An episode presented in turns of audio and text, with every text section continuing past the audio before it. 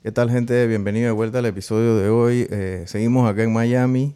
Eh, antes de comenzar, por favor, suscríbanse a nuestro canal de YouTube. Estamos como Emprendementes. en Instagram estamos como Los Emprendementes y en TikTok estamos como Brian Rayita Abajo Emprendementes. Eh, gracias a nuestros patrocinadores que nos han ayudado con este proyecto, con esta locura que hemos inventado de venir hasta acá. La gente de Filthy Friday, mi amigo Ricky y también nuestros amigos de Más Móvil Negocios y nuestro amigo Marco Cando de Copa Airlines, que apenas que le dije que veníamos, dijo, dale. Y bueno, también al señor Alberto Gaitán, que nos ha puesto en contacto con personas increíbles acá en Miami. Eh, y todo esto ha sido, considero que ha sido una aventura muy exitosa y, ojalá más gente también venga y haga contenido de esta índole fuera de Panamá. Porque hay muchos panameños interesantes, eh, como la que vamos a conocer hoy en día aquí. Yo a, a Yolita la conozco Yolanda Hernández la conozco desde el IPA, porque estábamos en el IPA.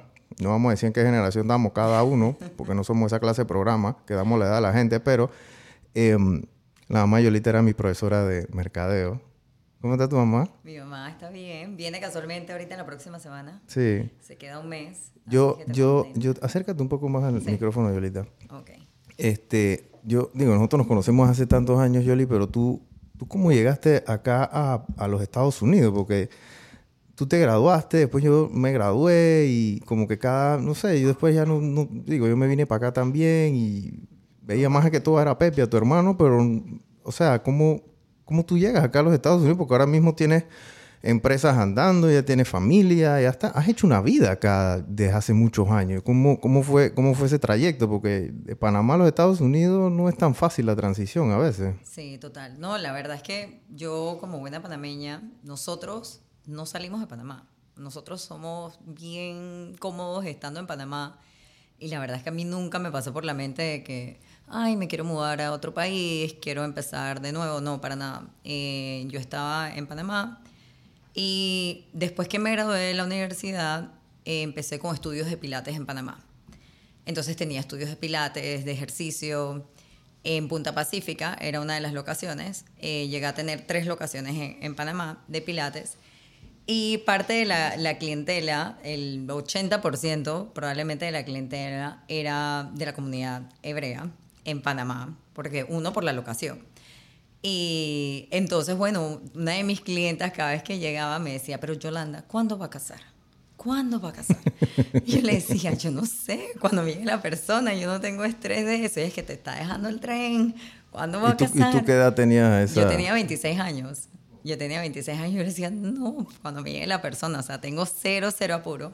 Entonces, bueno, ella, después que terminaba sus clases, ella siempre iba abajo, se tomaba un cafecito en un restaurante que había abajo del estudio. Y, y bueno, la cosa fue que ella un día me dice, vamos y nos tomamos un café. Y yo le digo, literal, voy corriendo, no tengo tiempo, pero te acompaño, bajamos juntas y me voy. Entonces, cuando estoy bajando con ella, eh, viene saliendo este chico del restaurante y él se me queda mirando y yo lo miro, pero nos miramos, él siguió su camino y yo seguí mi camino.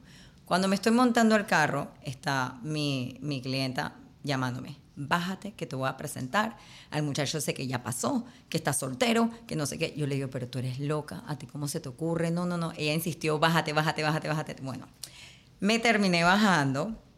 Cuando me bajo, eh, me introdujo con él y empezamos a hablar y él me dice, ¿tú viajas eh, bastante a Estados Unidos? Y yo dije, no, pero casualmente para Halloween voy a ir a Las Vegas con unas amistades y él como que de verdad Las Vegas, yo conozco Las Vegas, mínimo el papi de Las Vegas, ¿no? El rey de Las Vegas. Y él dije, agarra mi número de teléfono, eh, agarra mi contacto, lo que necesites, me avisas, cualquier cosa, dame tu número de teléfono, así que le pasé mi contacto también. Y literal, como una hora después, él me escribe y me dice, oye, ¿quieres eh, almorzar? Y yo le digo, sí, puedo almorzar, pero tengo un handyman en el carro. Entonces, eh, no hay problema si vamos con el handyman y después lo dejamos en algún lugar, no sé qué. Y él dije, no, no hay problema. Y la verdad es que se sintió como que tan natural en el sentido que se sentía como una persona de toda la vida. Que él justo se estaba quedando atrás del estudio de Pilates con unos amigos que yo lo pasé a buscar con el handyman. Él se montó atrás, el handyman adelante. Y entonces después voy, dejo el handyman y nos fuimos a comer sushi. Y estamos sentados comiendo sushi, conversando, o sea, horas después de conocernos. Y yo lo miro y era como que yo me voy a casar con él. fue una cosa que me entró así de la nada. Obviamente no dices nada porque mínimo No la quieres loca ser la tóxica, exacto, no quieres ser la tóxica. La desesperada, la tóxica de quererse, de quererse casar. Entonces, pero fue así, fue el pensamiento literal que me vino como que tú te vas a casar con él. Y, desde ahí, entonces, bueno, empezó la comunicación. Él se iba al día siguiente, se fue al día siguiente. Cuando él se va al día siguiente, él llama a su mamá y le dice, mamá, conocí a la mujer de mi vida, eh, me voy a casar. Y esto obviamente lo conversamos ya después, meses después de que a mí me pasó esto por la cabeza, que él hizo esa llamada con la mamá. Y cuatro meses después, él me pidió la mano. Se fue de Entonces- una, fue pim pam, flechaste al man. No, no, no, total fue... fue- Flechaste al hombre. entonces él me dice, oye, esto me pide la mano, no sé qué, eso fue en Texas, en ese entonces él vivía en Texas, él es de California. Y yo le digo, bueno, sí, pero, pero, pero oye, vamos con calma. O sea, sí, sí quiero, pero ¿qué hago? O sea, tengo las cosas en Panamá, tengo mis estudios. Él dijo, bueno, vamos a organizarnos. Eh, yo me puedo mudar a Panamá. Y yo le digo, no. Y no lo dije porque no quisiera que se mudara a Panamá para vivir en Panamá, porque a mí me encanta Panamá, sino que yo sentía que él no habla el idioma, no conoce Panamá para vivir el día a día, sino que lo conoce de momentos De de, turismo, vacación. de claro, turismo. De turismo, diversión. Jugó béisbol en el, en el 2000, en USA Team con, con Panamá. O sea, que él no había ido a Panamá desde el 2000. Entonces yo le dije, no, yo prefiero que nos mudemos a Estados Unidos. Yo vendo la- las cositas que tengo acá, los estudios, eso, los detallitos, las cositas, tú sabes, las deudas. y entonces nos mudamos y entonces él ahí me dice, ¿sabes qué? Sí, vamos a hacer eso, no nos vamos a Texas, mejor nos regresamos eh, a donde yo crecí, que se llama en el Bay Area de California. Es un lugar mucho más familiar, allá está toda mi familia, mis hermanos, mi papá, mi mamá. Y así fue, y así empezó toda la transición y donde literalmente me, me- fui de Panamá y ya llevo 13 años, 13 años viviendo acá. Sí, te fuiste hace rato. ¿Cómo fue? Entonces, entonces llegaste acá y, y- y te dedicaste que a apoyarlo. O sea, estaban haciendo... ¿Cómo que tú no te quedas quieta? Ya en Panamá tenías tres vainas de pilates. Tú me imagino que con tu mentalidad llegaste acá y que bueno, ahora que, que Sí, voy a hacer algo. No sé qué, pero algo, algo hago. Algo invento, eh, la verdad es que sí. Él, obviamente te he echado la historia así porque yo hago como, yo siempre digo a mi esposo que yo hago la, la versión masculina, al, al grano, o sea, sin tantos detalles. Le preguntas a mi esposo el proceso de cómo conocernos y se queda contigo dos horas echándote el cuento. Y todo el mundo y la gente llorando y no sé qué, porque él casi que no llega, que el pasaporte que estaba expirado, que no sé qué, que todo era meant to be, que Dios nos puso ahí. Y es como que nuevamente dije, en verdad, qué lindo, ¿no? O sea, como una película. Pero yo voy, taca, taca, taca, y fue así. Esto, sí, nos llevamos a, llevamos a California. Eh, esto, y él, él está, él trabaja en lo que es de mortgage. En préstamos hipotecarios, residenciales, entonces él puede hacer ese trabajo en verdad de donde sea. Él puede Claro. trabajar desde su casa, home office. Eh, todo es por teléfono, no es como Panamá que tienes que ir al banco, tienes que ir Sí, acá todo está muy automatizado. Exacto, allá todo es, mándame tus papeles, se firma, el, el- la, la firma digital, o sea, es otra cosa. Entonces, bueno, él empezó con eso, eh, mientras nosotros, yo me mudo, nosotros nos casamos, demoramos casi un año para casarnos. Nos casamos primero en California, luego nos casamos en Panamá. Yo regreso y lo, como ya yo sabía hacer pilates y dictar las clases, me fui a un gimnasio que estaba cerca de la casa y empecé a dictar clases de, de pilates. Entonces, estando en pilates, conocí otro método que se llamaba barra, que ya me lo había introducido una clienta en Panamá. Me había llevado un libro de, de una instructora que tenía un libro de barra, que creo que era de Nueva York, la que había escrito el libro. Entonces ya lo había escuchado, pero no había probado las clases y hacer las clases. Entonces dije, ¿sabes qué? Este concepto me gusta, en Panamá no hay. Llamo a una clienta que era bailarina en Panamá y le digo, oye, ¿sabes qué? ¿Por qué no montamos esto de barra en Panamá? Porque no lo hay. Esto, la idea es que, bueno, averiguamos las franquicias acá y las franquicias son demasiado costosas. Entonces, cuando averiguas una franquicia que sí funciona en- el mercado americano, es completamente poderlo aplicar. Eh, Se complica poderlo aplicar en países latinos por los precios, el royalty fee es muy alto, o sea, los, los números no dan. Entonces yo le dije a ella como que, ¿sabes qué? Yo puedo diseñar el programa en base al concepto, pero más, latina, más la- latino, por decirlo así. Desde la música un poco más latina, los movimientos y meterle otras cosas, porque ya yo tenía la experiencia de la parte de, de pilates. Y así es como nace entonces Daily Bar en Panamá, que todavía existe hoy en día, y los estudios de Pilates también existen en Panamá. Ok. Eh, y cada vez que paso por ahí es como que, mm, porque extraño esa, esa parte, esa conexión, la extraño, esa- como uno de mis, ¿cómo se dice? Algo nato, pues. Que, Claro. que yo vivía eso. Esto, pero así es como nace Barra, entonces, claro, estoy allá trabajando, se monta el estudio en Punta Pacífica, el primer estudio en, en Punta Pacífica, ahí se monta, se empieza a desarrollar. Y se me hizo complicado porque yo estando allá, el estudio estando acá, no es lo mismo, o sea, no podía dictar las clases, entonces yo decidí vender mi parte, se la vendí a lo que se convirtió después Fitology. Entonces, es, esa socia mía se asoció con, con las hermanas eh, Abbott, si no me equivoco, con las hermanas Abbott, y entonces ellas montaron Fitology. Y entonces se convirtió después en Fitology, que yo creo que hoy Fitology es solamente ahorita online. Y, y no- nada, han hecho algo, eh, lo han manejado de manera increíble el marketing que han hecho. Y la verdad es que Panamá sigue siendo como mi hogar. O sea, sí, esta es mi casa acá, pero Panamá es Panamá. O sea, yo Claro. soy panameña y lo llevo de corazón y cada oportunidad que yo tenga para ir a Panamá, yo voy a Panamá. Ahí está toda mi familia, mis amistades, mi hermano, todo, todo está en Panamá. Eh, y bueno, pues de ahí de, de Barra, de California, mi esposo decide que, ¿sabes qué? Vámonos a Las Vegas. Esto, vamos a, vienen las elecciones, no estoy muy seguro de lo que vaya a pasar, así que vámonos a Las Vegas y ya teníamos dos hijos, teníamos twins en ese momento y era como que, ok, vamos a Las Vegas. Entonces nos fuimos a Las Vegas con los dos niños, ellos estaban bebés. Tú decías que, bueno, chévere, porque están bebés, ellos no saben lo que está pasando. Esto, porque obviamente Las Vegas es party, o sea, sabes, de todo, show, la vida nocturna Claro. se mueve mucho. Sí, eso, es- eso, eso es lo... De, de eso vive Las Vegas, ¿no? Exacto. Pero bueno, si el gringo dice Las Vegas, Las Vegas, yo que voy a, cu- a cuestionar al gringo, el que conoce. Muy bien, su Yolita, terreno, ¿no? muy bien, Yolita. ¿Sabes? Excelente. A donde él diga, bueno, vamos pues. Muy bien. Apoyando aquí al, gringo más. Yo no sé a quién tú le estás tirando esa indirecta, pero bueno. La cosa es que, que, bueno, yo le dije, eso sí, ¿cuánto tiempo nos vamos a quedar? Y él me dice tres años. Entonces, bueno, yo vi que él se estaba poniendo como muy cómodo de estar en Las Vegas. Y yo le dije, ¿sabes qué? Son tres años, es desierto. Eh, es súper chévere porque, como todo lugar, tienes los puntos buenos como tienes los puntos no tan buenos del lugar. Entonces, no hay tranque, es bastante accesible económicamente. En pagas menos impuestos de lo que pagas en, en California.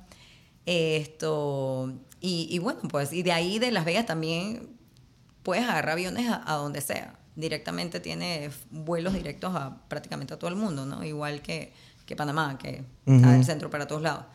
Entonces, bueno, estábamos en Las Vegas y ya después en Las Vegas me dediqué full mamá prácticamente. Hacía unas que otras cositas con Rosario Grajales. Ahí hay una panameña, chiricana. Ah, sí. Eh, sí, Rosario Grajales, ella trabajó en noticias en, en Panamá y ella tiene su negocio, bueno, hoy en día trabaja también, todavía sigue trabajando en televisión allá, pero ella se maneja en el tema de- del social media. Ok. Entonces con ella trabajé un rato de ciertos clientes que íbamos y le manejamos el tema del social media, cool. hacíamos entrevistas, las fotos y creábamos contenido. O sea, yo siempre he buscado la manera de hacer algo porque soy de las mujeres que digo que, ok, sí, yo amo ser mamá, amo ser esposa, pero yo amo ser yo. Yo amo ser profesional. Yo amo ser hermana también, hija también. Entonces ten- tengo todos estos roles, pero, o sea, yo amo ser yo. O sea, yo necesito esa calidad de tiempo de mí para mí y de lo que me pase por la mente, quererlo concretar. Aunque me vaya a fracasar o no me vaya a fracasar, quererlo con- concretar. O sea, todo lo que vemos hoy en día en este mundo pasó por el pensamiento primero. Entonces, si, si no lo haces, lo vas a ver hacer. Entonces, yo soy de las personas que me pasan muchas cosas por la cabeza y, y a veces me cuesta hasta enfocarme porque tengo muchas ideas. Entonces, no todo lo puedo concretar a la misma vez. Entonces, obviamente ya con el tiempo te vuelves más selectivo de tu pensamiento y te dejas de ser una junkie de cosas y vas entonces selectivamente, pero es la experiencia lo que te lleva a eso. Y bueno, de ahí de, de Las Vegas, hoy en día ya tengo tres hijos, tengo medios de ocho años, eh, una chiquita de seis años, entonces él me dice, ok, eh, ¿a dónde te quieres mudar? Y yo le dije de una vez, Florida. Y él, ok, está bien, me gusta. Y de una vez llamé a un amigo venezolano que vivió en Panamá, antes de estar acá y trabajé en bienes y raíces acá y le dije, ¿sabes qué? Me quiero mudar, pero no me quiero mudar en Miami, Miami, porque tengo tres niños, nos gusta el área de Boca Ratón, pero lo veo muy lejos. Entonces él me dice, no, tienes que mudarte en el área de Broward. Entonces yo vivo en una ciudad que se llama Davie y es como, como tipo granja. O sea, se llama The Town of Davie. Ok. Los policías están en caballos.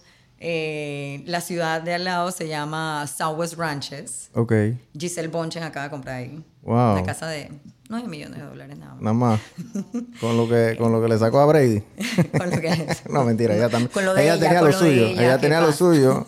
Giselle Bunchen, yo creo que ella- ella, en un momento llegó a ser más, facturaba más que el, que el marido.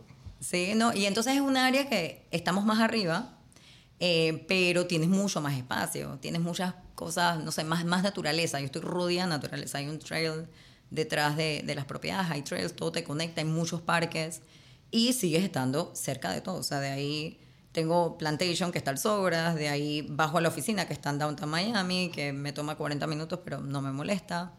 Esto, así que bueno, ya llevo casi cinco años de estar acá. Gracias a mi amigo Jesús que me encontró esa, esa Que propiedad. te encontró ese spot. Y él trabajaba en propiedades en Panamá, entonces se vino para acá. Ok. eh, abrir negocios acá en los Estados Unidos, la gente piensa que es como soplar y hacer botella. Y, y no es así. O sea, emprender en Panamá es sumamente fácil allá, Yolita. Ya tú sacas un aviso de operaciones, son 15 dólares y para la calle. Acá con 15 dólares yo creo que no sales ni de tu casa. O sea, eh, hay mucha regulación también. Todas las industrias están reguladas por más mínimo que sea. Eh, ¿Tú cómo encontraste eso, ese shock acá? Porque cuando tú abriste tu primer local ahí en Panamá, tú sacaste tu aviso de operaciones, pusiste tu cuenta de banco, tu máquina de pasar tarjeta y pagaste tu contrato de arrendamiento y, y chao. No te piden mucho depósito, no te piden muchas cosas. Acá, acá no es relajo eso. Sí, no, no es para nada fácil. Además que Panamá tienes la ventaja de que somos pequeños. O sea, si no conoces al hermano, o sea, al dueño, vas a conocer seguro al primo o al sobrino o a alguien. O sea, que el networking que tienes en Panamá es sumamente interesante cuando lo sabes administrar. Esto, y eso te lleva al éxito, porque cuando tienes un buen producto, un buen servicio, de boca en boca, sin necesidad de mucha publicidad, Claro. te va a ir muy bien. Y es muy fácil poder hacer eso. Aquí también obviamente es fácil en el sentido de que todo está sistematizado y todo está eh, tecnológicamente avanzado, que todo lo puedes hacer en una computadora, crear una sociedad, una LLC. Pero sí tienes mucho más regulaciones, es mucho más estricto con el tema de los impuestos. Y yo nunca pensé tener hoy en día todo, lo, lo- lo- todo el trabajo o todo, todos los negocios que estoy haciendo hoy en día, eh, jamás me pasaron por la mente. Simplemente fueron momentos de que yo estaba presente, de que mis cinco sentidos estaban despiertos y empiezas a ver todas estas puertas invisibles y son oportunidades que si estás ahí en el momento y estás presente, sabes cómo, sabes cómo aprovecharlas. Entonces hoy en día tengo dos socios, uno es americano, el otro francés, y cuando empieza el tema de la pandemia, el americano, se llama Frank, él es amigo de mi esposo. Pero de estas amistades que hablan, no sé, dos veces al año, por decirte, tres veces al año. Y, es- y la esposa de Frank es colombiana, entonces es amiga mía, y siempre, y siempre hemos estado en contacto. Entonces él me llama y me dice, Yolanda, ¿cómo estás? ¿Cómo te va? Oye, necesito que me hagas un favor, ¿tú conoces algún abogado que me pueda ayudar con un registro de unos reactivos de COVID? Yo le dije, ¿qué? Espérate. ¿Reactivos de COVID son de China? Eh, no, no, no, no, son de una empresa aquí en Estados Unidos que me dio la distribución y me está dando Panamá, Ecuador, México, Colombia para ser distribuidores de esos países también. Yo dije, espérate, yo conozco a alguien, casualmente hoy me llamaron de Panamá y me preguntaron que si sabía de una compañía que vende los reactivos. O sea, todo pasó en cuestión de horas. Y le digo a Fran, dije, ¿sabes qué? Eh, yo quiero trabajar contigo. Y él dije, de verdad, es que sí, sí, sí, sí. Yo me encargo de Panamá, Ecuador, México, de todos los países latinos, porque él no habla para nada español. Y él dije, dale, pues ok, está bien. Entonces la empresa Precheck Health Services, se llama la empresa, antes de pandemia se dedicaba a vender devices en los trade shows. Entonces íbamos a eh, iban a los expos y vendían estos equipos que te hacen diagnóstico para saber si eres propenso, de si vas a sufrir de algún problema cardiovascular o diabetes. Entonces, eh, obviamente llega pandemia y cierran todos los expos y todos los trade shows y le ofrecen a la compañía de Precheck ser entonces el representante de estos reactivos de COVID. Entonces, Pre-check se tiene que reinventar porque, oye, cerraron los trade shows, ¿qué vamos a hacer? No vamos a facturar. Hay no sé cuántos equipos en stock en el warehouse y ahí se van sin a poder quedar. vender. No, ya gracias a Dios los pudimos vender, exacto, pero si no se Pero reinventan en ese se momento queda. ahí se iban a quedar porque Total. todo estaba cerrado, o sea. Total, aquí no cerró tanto como, como en Panamá, eh, esto, gracias a Dios, pero, pero igual, o sea, las cosas era, había mucha incertidumbre. Entonces, bueno, de ahí, esto, yo veo la oportunidad y llamo a un amigo del francés y le digo, ¿sabes qué? Tú que estabas en temas médicos en Francia y trabajabas en un hospital, ¿por qué no vienes y trabajas con nosotros? Él trabajaba aquí en hospitality, todo lo que tenga que ver con hotelería, restaurantes, él era manager de todo eso. Y yo le digo, además que tú trabajas en las noches, ¿sabes lo productivo que tú puedes ser trabajando en las horas de día y duermes en la noche? Y él como que, bueno, di, di, di, hasta que lo convencí, vino con todo y muleta porque se le había partido en la rodilla, el, el tobillo, no sé qué. Wow. Vino y empezamos nosotros tres a trabajarlo. Pre-Check Health Services era una empresa pública, entonces por ser pública tenía shares por todos lados y todo el mundo tenía shares de la compañía. Entonces nosotros empezamos a trabajarlo y en lo que empezamos a trabajar la parte de los reactivos y la venta de esto, dijimos, ¿sabes qué? ¿Por qué no montamos nuestro propio laboratorio? En plena pandemia, ya ni siquiera te estoy hablando a principios de la pandemia, te estoy hablando a mitad de la pandemia que la gente llegaba, decía, porque obviamente había que pitching investors para que nos dieran capital para montar el laboratorio, comprar los equipos y todo. Y ellos nos decían, ustedes están locos.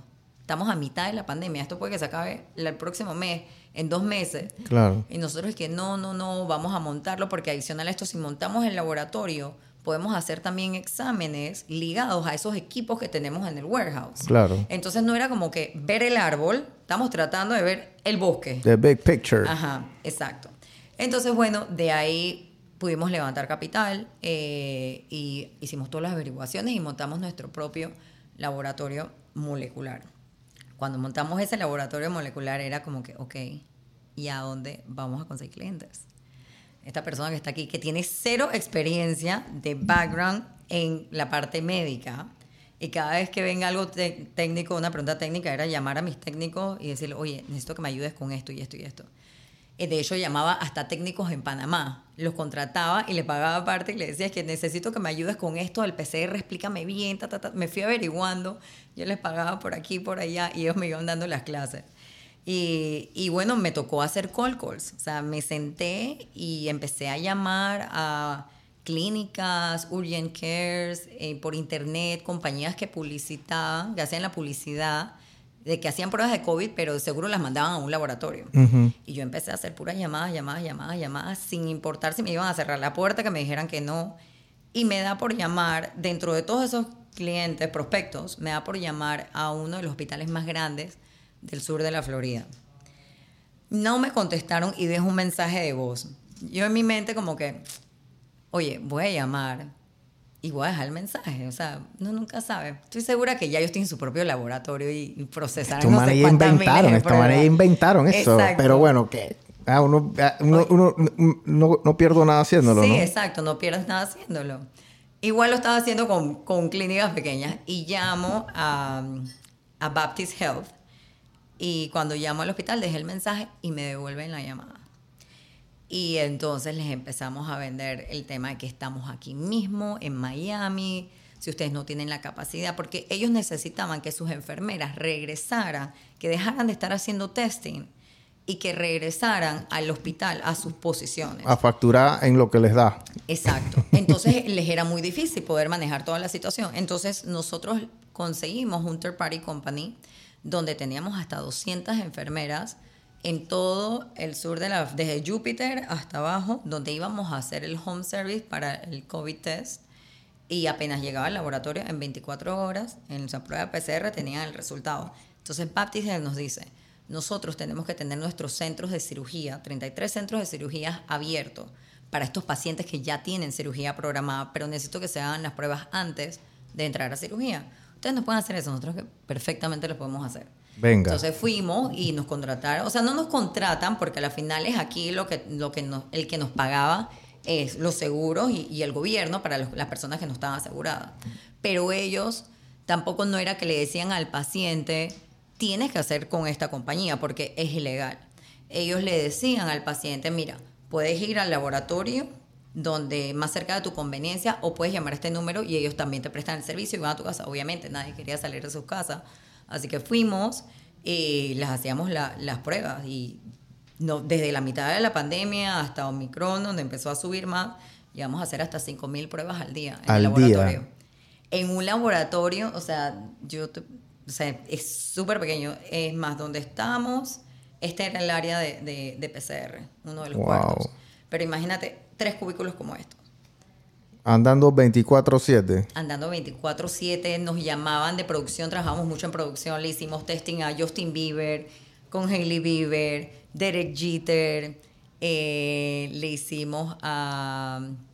Muchos famosos se vinieron para acá, para Miami, porque la vaina estaba más suelta acá. El tema de producción, sí. Empezaron a, a filmar y a hacer mucha, muchas cosas acá de, de producción, porque en La California... NBA, la NBA se fue por Orlando, o sea, hicieron como una burbuja ahí en Disney también, o sea, mu- mucha vaina comenzó a andar fue a- acá primero que en, otro, que en otros países, digo, que en otros estados. Sí, hacíamos a muchos atletas también. También para una grabación de Maluma también nos tocó hacer hisopados. Cada vez que venían esos artistas, dije, yo voy, yo me anoto.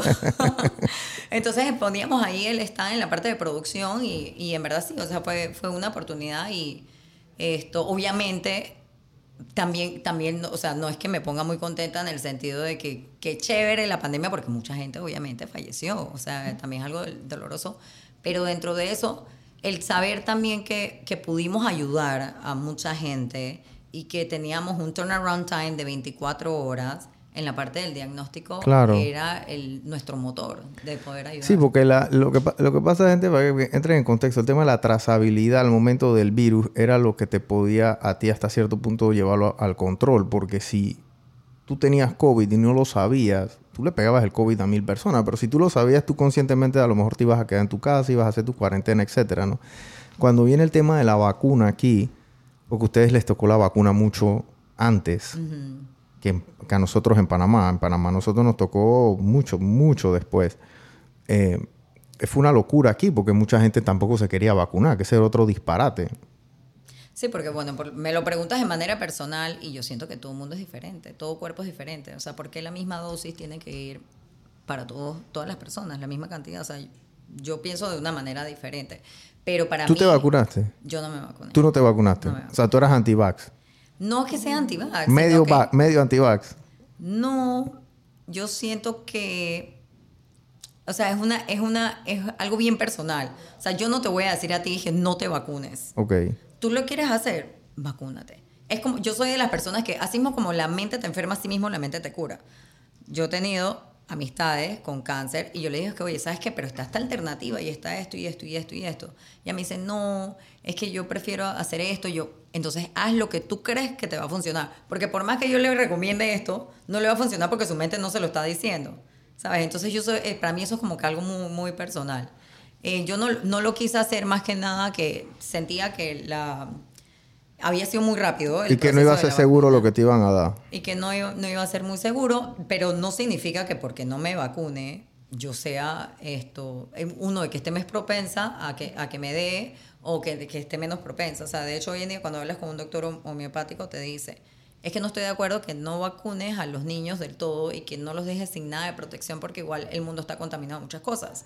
Entonces vamos es a trabajarle el sistema inmunológico de cómo se lo vamos a subir en caso tal, le dé algún virus o algo, entonces no le dé. Entonces yo soy de ese tipo de... de Ok, mentalidad. más de prevención que de... Exacto. que Que, de- eso es hoy en día lo que hacemos en el laboratorio, hoy en día ya es prevención. Ok, y ahora, bueno, ya el COVID pasa, pasa toda esta página, ya obviamente no vas a tener el volumen que tienes de, de tráfico en ese tema de los PCR de, de COVID, Sí. pero tienes estos equipos aquí que tienes que poner a andar también. Yolita, ¿qué hiciste después de eso? Está en un warehouse.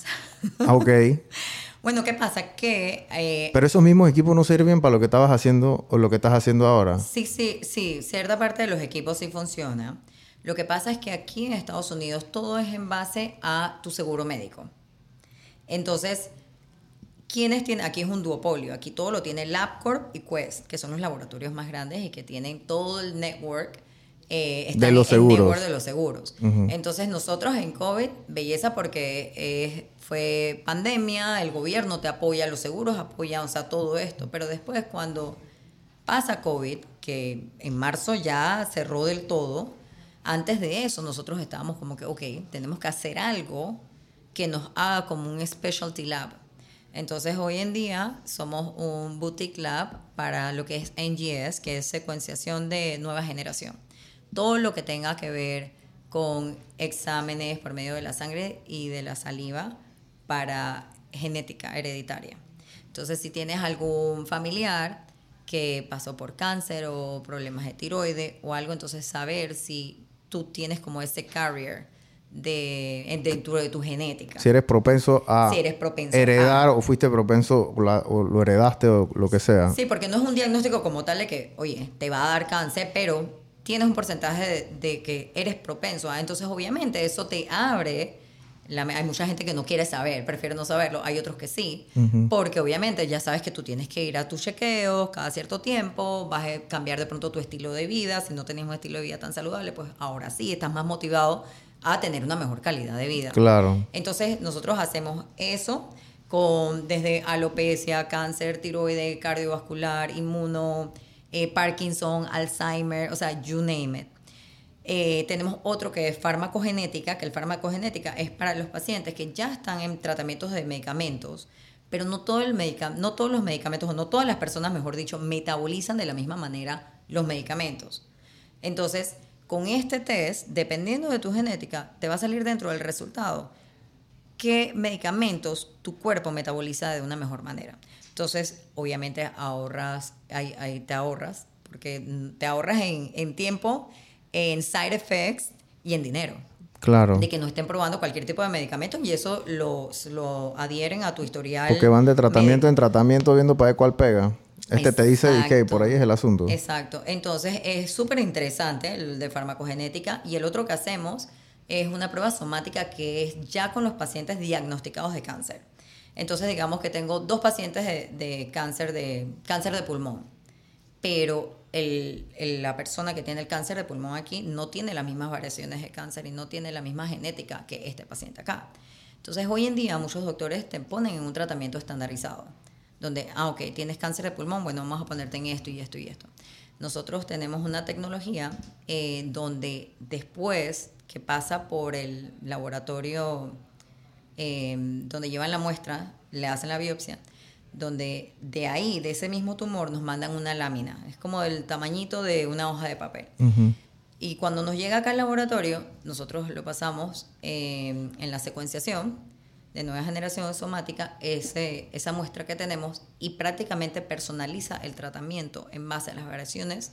De lo que tenga ese cáncer en su en la genética del cáncer. Exacto. Entonces, obviamente, a beneficio de lo mismo de la farmacogenética, te vas a ahorrar tiempo, te vas a ahorrar side effects. Claro. Y con la idea de que tengas mayor probabilidades de que vaya a ser successful tu tratamiento. Entonces es sumamente interesante eh, y eso es hoy en día lo que estamos haciendo en el, en el laboratorio. O sea, es más challenging porque obviamente no es lo mismo de una prueba de, de COVID que había una pandemia y todo el mundo quería. Hoy en día es hablar, o sea, informarnos muchísimo más, educarnos más, porque ninguno de nosotros tres tenemos background con, eh, bueno, mi, uno de mis socios tiene un poquito de background médico, pero mis otros dos socios, o sea, mi otro socio y yo, cero. O sea, uno es la parte operativa, el otro maneja la parte financiera y yo soy la CMO. Yo manejo todo lo que es marketing, networking, pu- publicidad. Entonces, pero ahí, ahí vamos, contratamos técnicos y vamos averiguando y preguntando y, y lo mismo, llamadas, call, call. Contratando gente que, que sabe y los técnicos que tenemos la verdad es que son fabulosos. ¿Tú Y cuánta gente eso. tienes trabajando ahí en, en el laboratorio, en tu empresa? Hoy en día somos seis. Ok. En pandemia llegamos a tener hasta Bueno, si hacían 5 mil 20, al día, era... 20 y pico de personas. Entonces estamos nuevamente eh, reestructurando todo, pero estamos en eso. De hecho, ya me llaman pacientes de Panamá, me llaman que ni siquiera sé cómo se han enterado.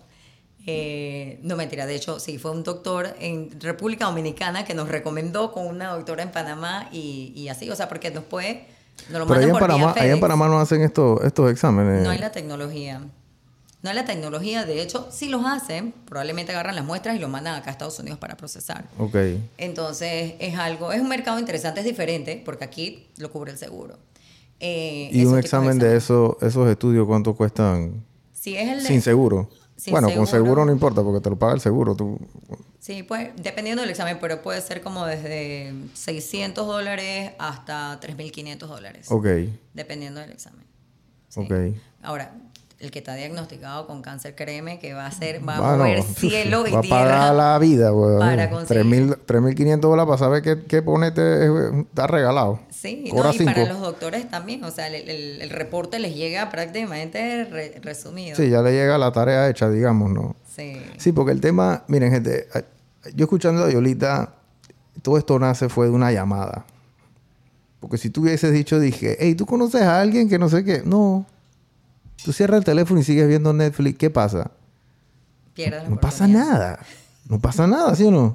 No pasa nada. Entonces dije, hey, COVID, no sé qué. A mí que mi amor, espérate, déjame para si yo puedo ir haciendo los nudos para ir atando esta vaina y, y, y ver cómo uno hace de tripas corazones. Porque a la hora de la hora eso de... O sea, hay mucha gente que pasa las oportunidades, las ven pasando, ¿me explico?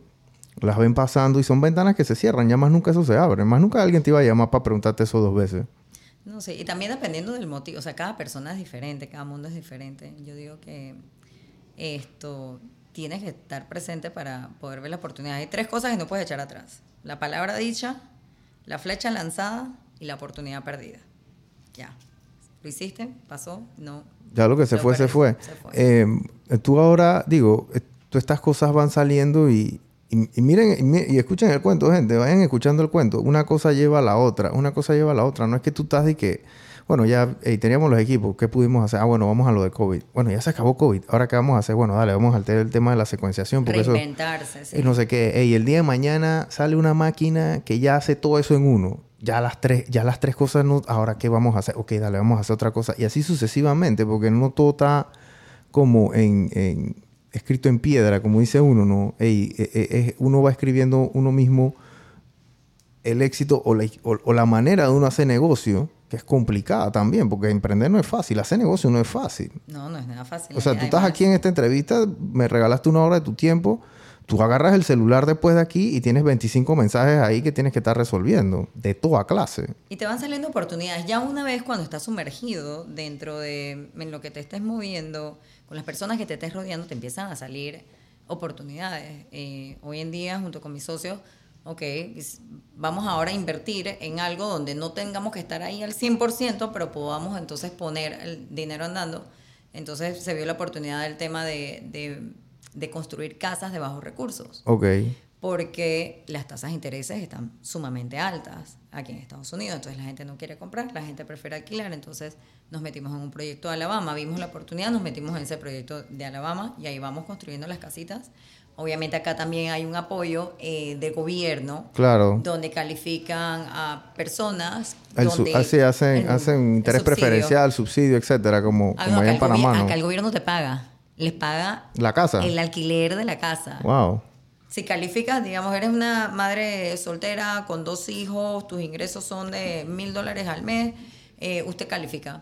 Entonces entras a una lista que se llama Section A y ellos te auspician el, o te subsidian Claro. la mensualidad de eso. Entonces tú, como dueño de la propiedad, ya tú sabes que el gobierno te va a pasar mensualmente, sin retraso ni nada, esa mensualidad de esa casa, porque es una casa para bajos recursos, con ese califica dentro de esa sección. Entonces, y así van saliendo cositas en Panamá, todo lo que es salud, belleza, me encanta todo lo que es como de primera necesidad. Belleza de primera necesidad para mujeres. y en Panamá tengo Kutai, pero allá tengo una socia maravillosa, se llama Luisa. ¿Kutai qué es? Kutai es un estudio de láser, Ok. de hair removal. Eh, quitamos los vellitos, los vellitos no deseados. Ok. Entonces, Luisa ha hecho un papel increíble, es una socia increíble, somos tres socios, pero ella es la que lleva todo. O sea, el, El día a día. Ella lleva, ella lleva el mambo. Y vamos para dos años de tener Kutai. De hecho, estamos ahorita de aniversario el 25 de septiembre, así que por allá estaré en Panamá. Y estamos trayendo unas chicas de un podcast súper famoso, mexicanas. Qué cool. Y estamos, que no tiene nada que ver con lo del láser.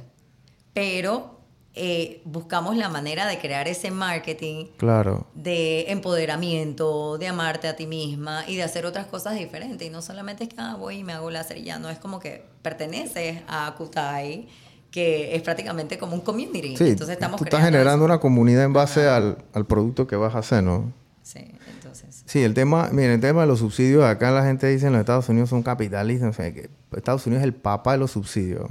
Acá dan subsidio, hermano, pero para todo. Es más, si tú estás... Hay empresas que están too big to fail y les dan subsidios, les dan esos bailouts y esos buyouts. Esas cosas no se ven en ningún otro lado del mundo, nada más aquí. Allá en Panamá, cuando le quieren dar un poquito de subsidio a alguien, eso se forma el, el, la, la, el, el caos, ¿no? Eh, y bueno, no sabía que tenías ese tema allá en Panamá tampoco. Sí. Ahí tengo mis, mis cositas. Pero ya, o sea, ya estoy ya entre los Ya hijos. estás a tope. Ya, si no, no me queda... ¿Sabes? Ya me toca en el momento que no es cantidad, sino calidad. O sea, Claro. con mis hijos es calidad de tiempo, 100%, y con mi esposo también. y- porque la cantidad no me da. En la cantidad la tengo que dividir en muchas cosas. Claro. Y ya, ya estoy a tope. ¿Para qué más? O sea, yo no necesito más. Sí, lo hago porque me gusta. Claro. Lo hago porque me gusta, porque siento que el, el poder del ser humano, mi potencial, lo puedo llevar a más. Eso es lo, eso es lo que el drain es mío, que puedo llevar el potencial más y de poder ayudar. O sea, mientras yo más reciba y yo más pueda dar, lo hago siempre con los brazos abiertos. Pero ya llega un momento de que digo de que ya no quiero tantos dolores de cabeza. O sea, no quiero la llamada de que esto de no sé qué, la llamada de esto de no sé qué. Entonces es como buscar, estamos en esta vida con saber cómo manejar el tiempo y la energía. Entonces, ¿cómo quieres manejar tu tiempo y energía? Porque entonces, cuando realmente piensas que vas a tener el tiempo, ya no vas a tener la energía. Claro. Ya vas a estar prácticamente para el funeral. Entonces, eh, ya empiezas a buscar el equilibrio y el balance y el contexto real de cómo quieres manejar el, el resto de, o sea, tu día a día, pues, por decirlo así. Ahora acá en los Estados Unidos están haciendo muchos exámenes como de sangre y entonces te analizan la sangre y te dicen que esto lo está haciendo Dana White. Yo no sé si tú lo has visto, que el man ahora anda con, no sé, está todo flaco y está todo fit y, y tiene como un doctor con él que le analiza la sangre y le dice, dije, bueno, lo que pasa es que tú tienes que, no sé, tomar estas vitaminas y tomar esto y tomar otro. O sea, esa clase de tecnología, Yolita, antes nosotros la escuchábamos, era en la tele. ¿Me explico? Y allá en Panamá todavía es así. O sea, allá en Panamá nada de esta vaina llega. Ya todavía la gente está con el té de jengibre, eh, el limón y miel de No, abeja. ¿Me escuché que explico? abrió un lugar, me- escuché que abrió un lugar en Panamá, la verdad es que no me sé el nombre ni nada, pero abrió donde sí te hacen un examen de sangre. Yo voy cada seis meses, me hago mi examen de sangre y el doctor me dice, ok. eh, O sea, ¿tú te haces ese? Yo me hago eso. ¿Y ese, eso cómo se llama? Es que yo estoy todavía en el tren de Panamá. Yo no, yo no sé qué es eso. O sea, ¿qué, qué, qué te, qué te ponen ahí a Bueno, hacer? es que yo voy donde un doctor especialista en el tema de las hormonas. Entonces, nosotras las mujeres, bueno, al igual que los hombres, o sea, tienen que ir Sí, el a- cambio hormonal el es- es- es- inevitable, ¿no? hormonas. Entonces, eh, esa bipolaridad que a veces le da a las mujeres, esos desbalances. esos- Menopausia, esas cosas. Exacto, es, oye, tú fuiste a chequearte eso, te has ido a ver tus exámenes de sangre, ver tus niveles, o sea, después que tienes hijos o a medida que vas. Es súper, súper importante. Claro. Cuando yo me hice examen la primera vez, me salió casi como que tuviera 66 años. Wow. Y yo llamo llorando a mi esposo que "Uh, estás enamorada de una viejita. yo le dije, ¿cómo así? Yo le dije, no, que me salieron los niveles bajos, no sé qué, la vitamina D, ta, ta, ta, todo esto. Pero apenas empiezas en tratamiento, te cambia la vida. O sea, no te sientes cansada, no te sientes foggy, te sientes en, lo- en la edad que te tienes que sentir. Claro. Y la verdad, yo se lo recomiendo a todo, a todo mundo, a hombres y mujeres, 100%. O sea, hay que hacerse estos exámenes de sangre. Entonces yo voy a un especialista, eh, él es especializado en hormonas y él me hace cada seis meses los exámenes de sangre. Sí, yo, yo nunca me he hecho esos exámenes. Bueno, una vez cuando hacía triatlón una vuelta me hice unos ahí, no sé, no me salieron mal. Y yo creo que todavía estoy en, ese, en, esa historia. Eh, ¿Tú qué, qué más sigue ahora, Yolita? Porque estás en tanta cosa y ahora vas a tratar como que... Uno siempre dice que, bueno, voy a cogerlo... No voy a... Que eso es lo que pasa. Uno dice que, bueno, ya no voy a estar desesperadamente buscando qué hacer. Y ahí es cuando más te llegan las cosas. Más te llegan oportunidades, porque más comienzas a conocer a gente, más comienzas a hacer Exacto. contacto, más comienzas a hacer networking. Y entonces es una bola de nieve que no para. Y Ay. es, es complicado a veces, como tú dices, decir que no, especialmente uno cuando está pensando de que quiero hacer más cosas, quiero hacer más cosas, quiero hacer, estoy pensando, estás en la noche pensando, entonces ponerle a veces como que el slow El a freno. eso es, es- es complicado. Sí, no, la verdad es que por lo menos ahorita ya aprender a decir que no y, y enfocarte. O sea, por más que lleguen las oportunidades, es como dejarlas pasar porque sabes que tienes esto y esto va a necesitar hoy en día a lo mejor un 50%, mañana un 80%, el otro día a lo mejor un 20% y ahí es donde piensas que cuando el otro día vas a tener el 20% vas a poder poner más porcentaje en otras cosas, pero, pero no, es empezar a enfocarte y, y hacerlo el día a día. O sea, nosotros somos tres socios y cada uno pone esfuerzos de manera diferente. Al igual lo que te digo, a lo mejor un socio llega hoy con un 20%. Nosotros otros dos sabemos que tenemos que dar el 80% para poder nivelarlo. Y, y, y, es así, es así. Entonces ya no, o sea, llega un momento de que ya, obviamente, sí, más adelante puede que venga alguien y nos compre el laboratorio, ya es otra cosa. Ya, es otra historia. Eh, tú tienes que cinco años aquí en, en, Miami. Miami ha cambiado de manera drástica. O sea, todo el que vive aquí ayer se lo estaba diciendo a Elías. Saluda a nuestro amigo Elías que dijo, que iba a ver tu podcast. Dijo, yo voy a ver el episodio de Yolita. Esa es mi hermana. Esa es mi hermana, me dijo. Eh, tremenda historia la de Elías. El que esté viendo este podcast y no ha visto la historia de Elías, va a ir termine de vestir y, vaya al de Elías. Porque vayan es inspiradora, vayan a llorar, van ahí con un pañito que lloren. Sea, sí es el sueño americano, ¿verdad? sí hay buena persona que positiva a otro nivel, la verdad. Elías Serrano, Fresca Green se llama el, el, la empresa de él. Este, y yo le decía a él, bueno, él tiene, él tiene 20 años ya aquí, o sea que él sí ha visto como una evolución ya de, desde que esto no era lo que es, ¿no? O sea, Brickell no era esto. Miami no era todo lo que es ahora. Ahora esto da... O sea, Miami es the place to be ahora mismo en los Estados Unidos, producto de todas las locuras que están pasando en California, en Nueva York, y, mucha gente está saliendo de esos estados porque es insostenible vivir allá prácticamente, ¿no? El tema, el tema impositivo fiscal, las políticas de ellos, de, prácticamente es... Se vive como una especie de anarquía, básicamente, ¿no? O sea, eh, y la gente ha, optado para irse a Texas, a Florida, etc. Eh, y producto de eso han venido acá a Miami. ¿Tú has visto eso como increciendo, como dice uno, no? Sí, no. Eh, de hecho, los colegios, eh, las escuelas privadas, están todo en waiting list. Waiting list porque se ha mudado tanta gente de Chicago, Nueva York, Boston. Entonces, como ellos están out of state, ellos le cobran más. Entonces, en escuelas privadas. En escuelas privadas. o sea, pero escuela privada sí, primaria, secundaria, middle school. Sí, sí, sí. Escuela privada, primaria, secundaria. Esto, pero hoy en día, estamos hablando del tema de los subsidios y eso, hay, el gobierno, yo apliqué, apliqué para una beca, eh, porque el, el gobierno aquí dijo, de la Florida, del estado de la Florida, dijo que iba a dar un grant hasta que fueran, se acabaran los fondos para todas las personas que aplicaran sin importar el income. Entonces yo decía, es que de verdad, ¿eso funcionará? ¿No funcionará? Yo apliqué. Pero, pero ¿para qué era el grant? Para el, el, el grant te lo dan para las escuelas privadas, porque las escuelas privadas son carísimas. Claro. ¿Cuánto cuesta una escuela privada acá? Un buen, o sea, del, de los buenos, los top, top three, está entre 37 mil a 41 mil dólares anuales. Al año. O sea, eso, ponte que son 10 meses, están a 3 mil, 4 mil dólares la mensualidad. Por un hijo. Por y uno. El grant, el grant te da entre 8 mil a 10 mil dólares por cada hijo.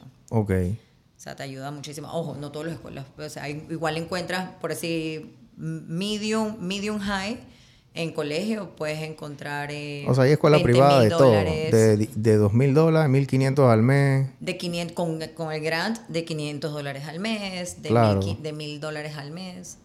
En el IPA nosotros pagamos 100 dólares al, al mes. ¿Te acuerdas de esa? Una libreta. Nos daban una libreta y tú ibas a pagar 100 dólares al mes, Qué locura. Y si tenías hermano, bueno, tú pagabas menos porque tu hermano... Tu hermano los ajá, tenías el, de la mamá. Ah, bueno, tu mamá. bueno, yo no sé cuánto pagaba porque la, la, la maestra... La maestra eh, de seguro le da un descuento. Sí, capaz. Pero en el IPA, si tú tenías un hermano mayor, el, segundo el segundo hermano creo que pagaba, dije, 5%, 10% menos. Y el tercero pagaba 20%. Era una, una cosa sí, así. acá igual. No, acá igual. Pero, pero sí, igual. También hay buenos lugares con muy buenas escuelas públicas. O sea, tienes de todo, ¿no? Eh, pero a mí todavía me cuesta entender el sistema educativo aquí. A mí más que nada es la parte privada porque tiene más estructura y no estoy dejando que el gobierno controle lo que entra en la parte educativa. Entonces, eh, yo soy cristiana, creo en Padre, Hijo, Espíritu Santo. Entonces, si hay alguna manera de que lo que yo enseño en casa también se pueda. Sí, porque acá, las escuelas públicas no dan religión. No, no dan religión. Acá no dan religión. Pueden mencionar la palabra. Nada, de que formación cristiana, eh, eh, no, nada de eso. O sea, que esas son las diferencias que a veces nosotros en Latinoamérica hay cosas que acá pasan que nosotros allá en Panamá Quedamos en shock. Quedamos como que, como que es risa. Y hay cosas que, creo que esa es, la, esa es la cultura, ¿me explico? Y hay cosas que pasan en Panamá que si tú lo haces acá, hermano, yo creo que, o sea, te linchan. Porque, o sea, digo, todos nuestros amigos, o sea, ya no, digo, estábamos en el IPA, Yolita, o sea, ahí nadie era, dije, de, de, de yeyesada ni nada, pero ahí tú tenías, dije, un yeyecito o un clase media, un negrito, un chino, un árabe, un no sé qué. Y no había racismo de nada, eso no existía. O sea, Sí, no. mis mejores amigos eran, o sea, yo era el único blanquito y, yo te- y había otro que era menos blanquito, el otro era negro.